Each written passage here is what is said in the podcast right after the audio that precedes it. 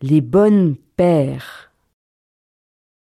C'est le dictionnaire de Marie-Christine. Où est l'ordinateur du professeur? C'est le vélo de la femme de Paul. Voilà la trousse de l'élève.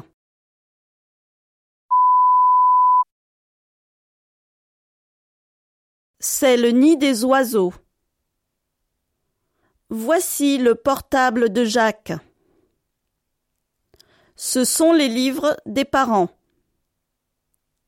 Ce sont les lapins du fermier.